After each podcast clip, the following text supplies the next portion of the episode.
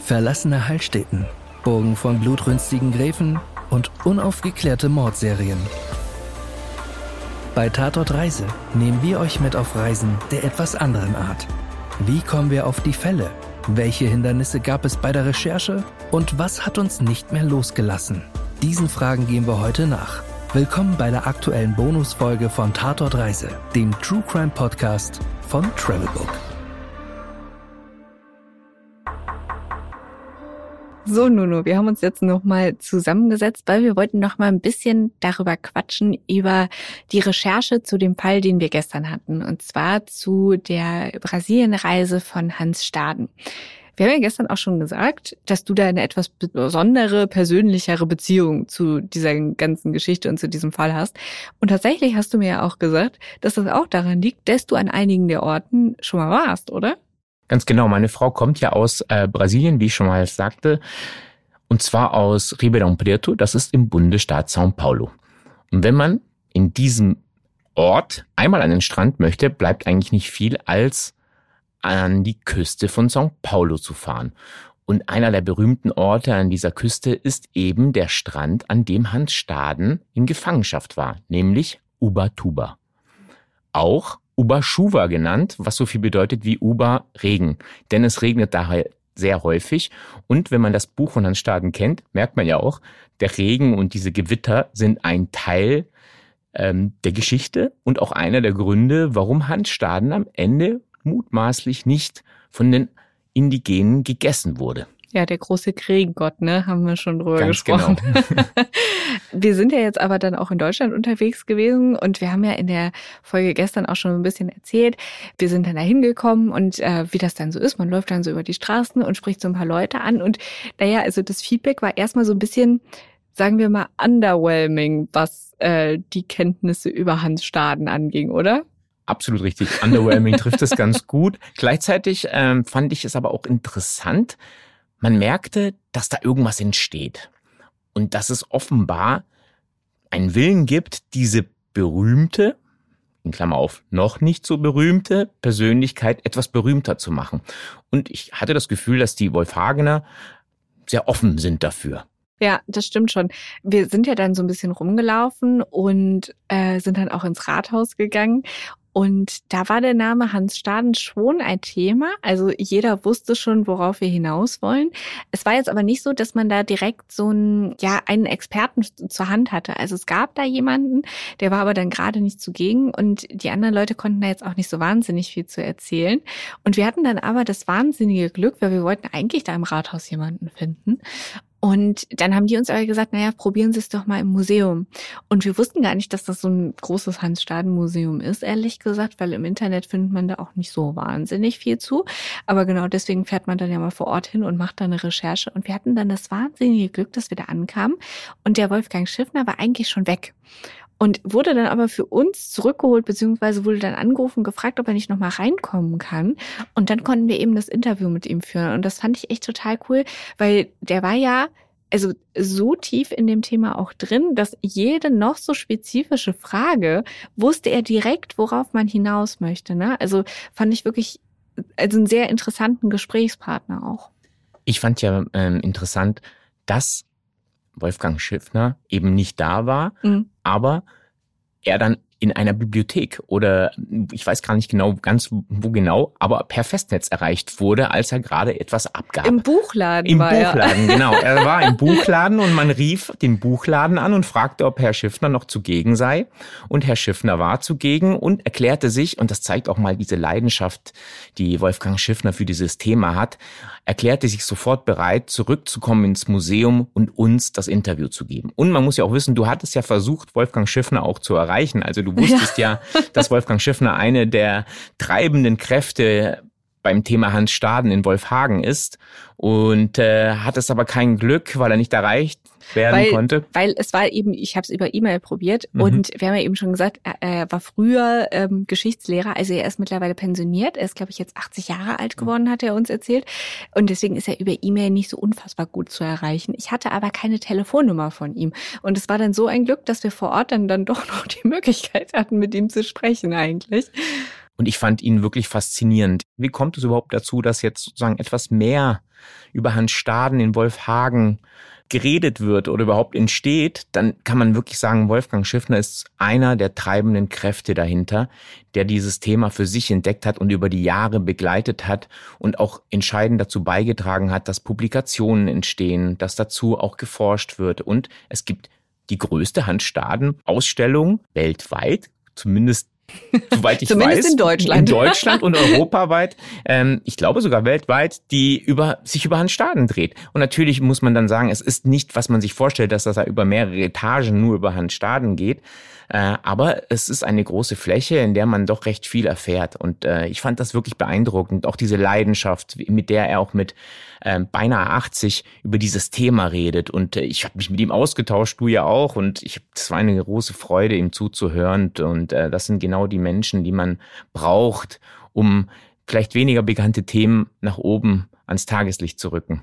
Was ich vor allen Dingen auch ganz interessant fand, es gab eine Situation, da war an einer Wand in diesem Museum, war äh, in dieser Originalschriftweise, diesem, ich weiß nicht, wie nennt man das, Niederalt, Hochdeutsch, stand da was geschrieben und dann hast du, glaube ich, nochmal so, so, ja, können Sie das eigentlich lesen? Und er guckte uns an und sagte, ja, selbstverständlich. Und wir hören jetzt mal rein, weil ich finde es total faszinierend, wie flüssig er das runterlesen kann. Da schreibt er also von Bienen oder, oder Immen des Landes. Kapitel 35. Dreierlei Art Bienen sind in dem Land. Die ersten seien nach der Art schier wie die hierzuland, die sind ganz ähnlich hier. Die anderen seien schwarz und so groß wie Fliegen.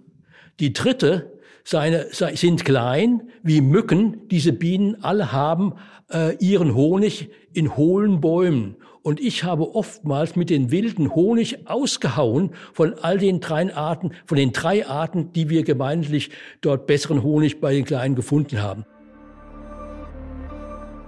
Nun, nur eins würde ich aber gerne noch mal fragen, weil wir haben natürlich jetzt ja diese Geschichte gehört und ähm, auch wenn, wenn das jetzt nicht Hans Staden passiert ist mit dem Kannibalismus. Er wurde ja nicht verspeist, aber das gab es natürlich und die Beschreibung ist ja doch relativ drastisch. Das lädt jetzt vielleicht nicht unbedingt dazu ein, in die Region zu fahren. Du warst ja jetzt aber schon da, du hast gesagt, es regnet da häufig. Lohnt es sich denn trotzdem mal einen Ausflug dahin zu machen, sich auf die Spuren von Hans Staden in Brasilien zu begeben und vielleicht auch in Deutschland? Also wie fandest du denn persönlich auch Wolfhagen und Homberg? Also zunächst mal zu Wolfhagen und Homberg. Ich war ja erstmals dort, du ja auch. Ich fand das toll dort. Ich, ich fand das großartig, diese Städte, kleinen Städte voller Fachwerkhäuser, es war eine total tolle Atmosphäre und man hatte richtig Lust bekommen, diese Stadt auch anderen zu zeigen oder beide Städte anderen zu zeigen. Und ich würde sagen, es ist ein absolut lohnenswertes Ausflugsziel, einmal nach Hessen zu fahren, einmal Wolfhagen zu besuchen und einmal Homberg zu besuchen. Ob es jetzt wirklich für einen einwöchigen Urlaub reicht, würde ich mal dahingestellt lassen, aber ich gebe allen den Tipp, fahrt da mal hin. Und was jetzt Brasilien angeht, ja, diese Region ist immer noch eine sehr unterschätzte. Es ist die Küste, die quasi an Sao Paulo dranhängt und die wenige besuchen, wenn sie jetzt nach Brasilien reisen würden. Die meisten würden wahrscheinlich nach Rio oder eben in den Nordosten Brasiliens reisen. Aber diese Küste ist wirklich lohnenswert. Das ist auch die Küste, in der eben die ganzen Bewohner von Sao Paulo reisen, wenn sie mal an den Strand wollen.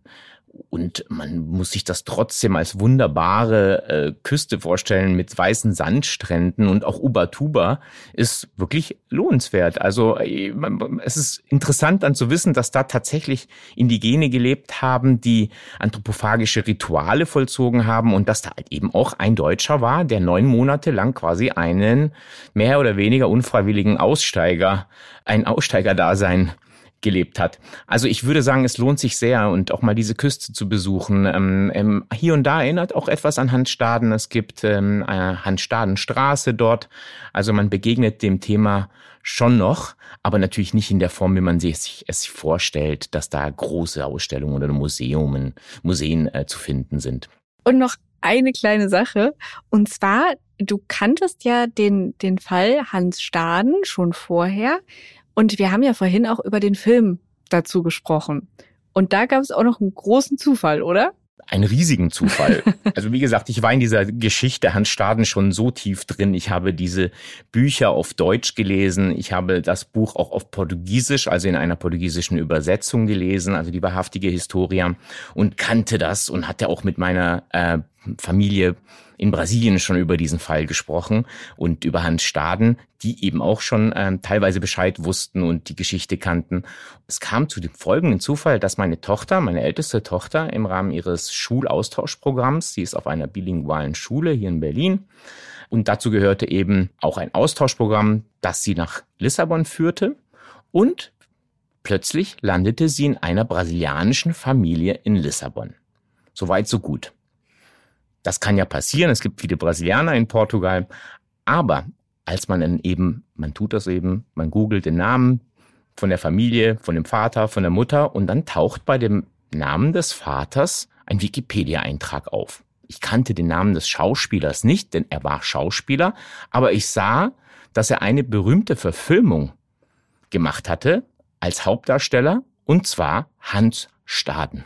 Und war das auch der Film, wo der die ganze Zeit nackig rumgelaufen ist? Ja.